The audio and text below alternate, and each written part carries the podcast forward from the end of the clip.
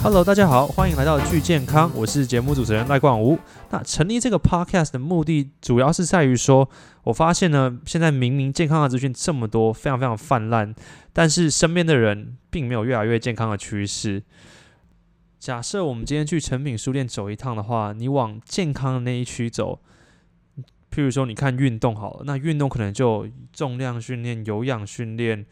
间歇有氧、伸展操。甚至现在很多很多的网红会讲说，诶，你一周可以有什么健身秘籍？那你去看营养，营养哇更多，生酮饮食、地中海饮食、低碳饮食，甚至我看到像正念饮食。那现在明明健康的资讯这么多，而且这些书籍一直不断的翻新，为什么我身边的亲朋好友并没有越来越健康呢？那我自己觉得，第一个最主要问题是。很多现在的卫教知识都是很不切实际的。我举一个例子，像譬如说前阵子很流行的生酮饮食，生酮饮食主张说，你七十五 percent 的热量要来自于脂肪，二十 percent 要来自于蛋白质，然后最后五 percent 要来自于淀粉。但是这对于一般的学生或者是上班族来说，他根本不可能执行啊，因为假设我必须要摄取这么高的脂肪含量的话。代表说我自己要有办法煮饭，可是大家都知道，其实煮饭这件事情很麻烦。我每天可能加班到晚上六七点，我回到家，我休息的时候都来不及，我还要慢慢的备餐，甚至下厨。而且煮出来的餐点，除非你是厨师，或者是你平常煮饭的功力就很强，不然每一天看到那个柴柴的鸡胸肉，或者是微波出来那个，我不知道哎，他们就有那种很奇怪的味道，我觉得。要是我，可能执行了两三个礼拜我就停了。而且要摄取这么高的脂肪含量，对于大部分人来说，吃起来应该会非常不习惯。所以，假设一个健康的习惯，它并没有办法真正很有效的长期维持的话，那它很难对于我们身体带来一个很好的改变。第二个问题是在于说，现在的健康资讯实在是太零散了，光是一个饮食就可以搞出这么多的花样。那对于本来就没有那么多时间的上班族，他很难去理解，甚至去分辨，最后找到适合自己的健康方式。所以，我认为现代人需要的不是更多的健康资讯，而是浓缩再浓缩的方法，让大家可以快速知道原理，它可以解决什么问题，然后最后它预期可以带来的成效，简单明了，然后容易执行，才有真正带来改变的可能性。今天第一集，我们就来谈谈现在最火红的间歇性断食。那间歇性断食是什么呢？简单来说，它就是在一定的时间之内，然后在一些条件限制下，譬如说你只能喝水，只能喝无糖的饮料，然后完全不吃东西。那这个不吃东西的时间，你可以十二小时、十六小时，甚至有些人是好几天以上都不进食。而这些时间上的分配以及差异。也是市面上常听见像是一六八断食、五二断食的不同之处。它的好处是什么呢？其实科学已经证实说，它可以带来的帮助非常的多，像譬如说减缓老化、控制血糖、预防癌症、降低血压，甚至可以预防一些疾病，例如说阿兹海默症或者是说帕金森氏症。那它现在也是减肥一个很重要的利器。那实际减肥的背后的原理呢？我等下会跟大家做解释。首先呢，我想要先让大家思考说，为什么我们今天要吃三餐？早餐、中餐、晚餐，它好像已经变成一个非常自动化的过程。今天时间到了，即便我可能肚子一点都不饿，可是我还是会中午的时候跟同事去吃午餐。原始人的时候呢，他可能吃饭是为了自己生存，但现代人有时候呢，吃饭会变成是只是为了吃饭而吃饭。我可能早上吃了很多，但是中午时间到了，我又再吃一餐。然后现在甚至很多人都会鼓吹说要少量多餐，所以正餐完呢，马上就吃了点心，又再接着吃正餐，又再接着吃点心。那这样一整天都是一直不断的在进食，身体呢就会产生胰岛素。然而胰岛素如果一直居高不下呢，我们很难进入燃脂的状态，也是造成肥胖很重要的关键之一。像吃早餐的习惯，其实是工业革命才慢慢开始流行的一个习惯。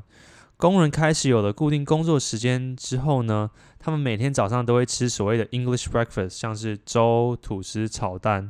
这样子。接下来在干粗活的时候才会有体力。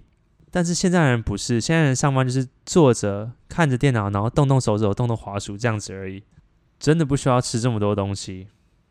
然后早餐又是一个非常巨大的商机，像那些卖牛奶麦片的企业，他不可能跟你说吃早餐这件事情其实是不健康的，他一定会极力的跟你说，哇，吃早餐它是一天的能量来源，一定要早餐吃我们家的牛奶麦片，你的营养才会足够哦。但是现在研究显示说，你刻意的跳过一餐，它反而可以对你的身体带来很多的好处。二零一二年有一个有趣的研究。断食的权威 Panda，他拿了两组老鼠，喂他们吃一模一样分量的食物，只是唯一的差异在于说，一组老鼠呢，它二十四小时哦，随时都可以吃到食物；另外一组老鼠只有在这八小时以内才能够吃食物。那经过十八周之后呢，他去看这两组老鼠之间的差异，他发现只能在八小时以内吃食物的老鼠。它的体重比那二十四小时都随时吃得到食物的老鼠呢少了二十八 percent 这么多，而另外一组老鼠除了体重比较重之外呢，它的肝脏也出现了一些状况，甚至出现了胰岛素阻抗，而胰岛素阻抗也是肥胖的一个关键因素。所以这在告诉我们什么呢？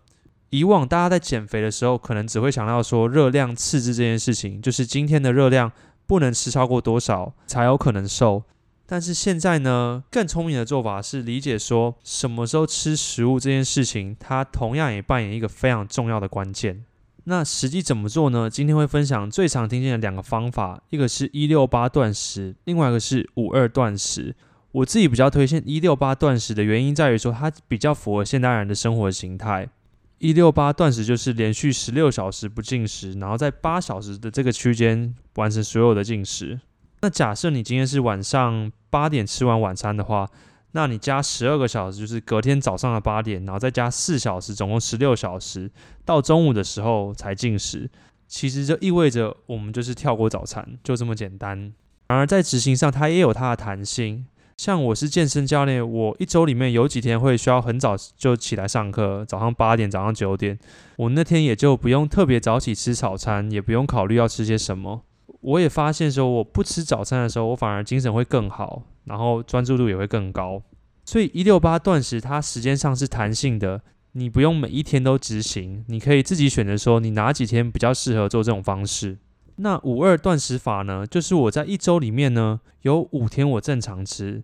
另外两天我吃的比较少。那这个断食日建议男性的话，他一天不超过六百大卡，女生呢则不超过五百大卡。而且呢，这五百大卡跟六百大卡之间呢，你一定要是吃好的食物，譬如说优质的蛋白质、低糖的食物、蔬菜水果等等的。所以，假设你今天是一个太习惯吃早餐的人，你也可以试试看五二断食。断食的那天吃水果、无糖优格、地瓜配一些鸡胸肉，甚至一些坚果，都是不错的选择。而断食，它就减肥而言，它背后的原理是什么呢？那就一定得讲到胰岛素这件事情。当我们在进食的时候，为了把这些食物变成是细胞能量，胰脏就会产生胰岛素。淀粉啊、蛋白质啊，其实都会刺激胰岛素的分泌哦。脂肪有，但是它没有这么显著。胰岛素它可以帮助血液中的葡萄糖进入身体的细胞，变成是细胞能量。这些用不完的能量呢，胰岛素可以帮助葡萄糖把它转换成肝糖，储存在肝脏之内。然后关键来了，这个存放的空间有限，所以这些剩余的能量呢，它会被制造成是脂肪囤积。如果这样解释太复杂的话，你大概可以理解成是我今天吃食物，然后身体为了使用食物产生胰岛素，那这些能量用不完的话，变成是肝糖储存起来，可是储存空间有限，所以用不完呢，变脂肪囤积。当我们没有在进食的时候呢，胰岛素的分泌它就会下降，这时候身体就会使用之前所说到的那些肝糖来当做能量，然后它大概需要可能八到十个小时它才会消耗完毕，此时身体就会把脂肪当成是主要的能量来源。所以假设我们今天一直都在吃东西的时候，身体它就会不断的分泌胰岛素，然后胰岛素一直居高不下，身体它就会很难进入燃脂的模式。所以，如果我们今天单纯的只是用可能热量赤字吃多少热量来看的话，它其实非常的过时。我们同样也要理解说，什么时间点吃，我们多久不让身体进食，它同样扮演一个非常重要的关键。另外，值得注意的是，当我们在执行间歇性断食的时候呢，这不是代表说我什么都可以乱吃哦，基本常识还是要有。不要可能在执行十六小时的断食之后呢，就开始乱吃什么炸鸡啊、蛋糕啊等等的。所以，垃圾食物啊、精致淀粉啊、饮食要尽量均衡啊，这些原则它还是符合。然后，平常呢还是一样要多运动，因为饮食本身呢，它也只是你生活当中的其中一个环节。你只有一个环节顾好，然后其他的层面烂的要命，譬如说压力还是没有控管，不爱运动又晚睡，身体状况也不会越来越好。好，那像这种宣教的东西，我想大家也听多了，所以我就不多讲。那我会推荐间接性断食给大家呢，除了它的好处之外呢，我觉得因为它容易执行，也相对容易维持。一般的饮食计划，说真的，除非你是一个非常非常有纪律的人，不然最后都会以失败收场。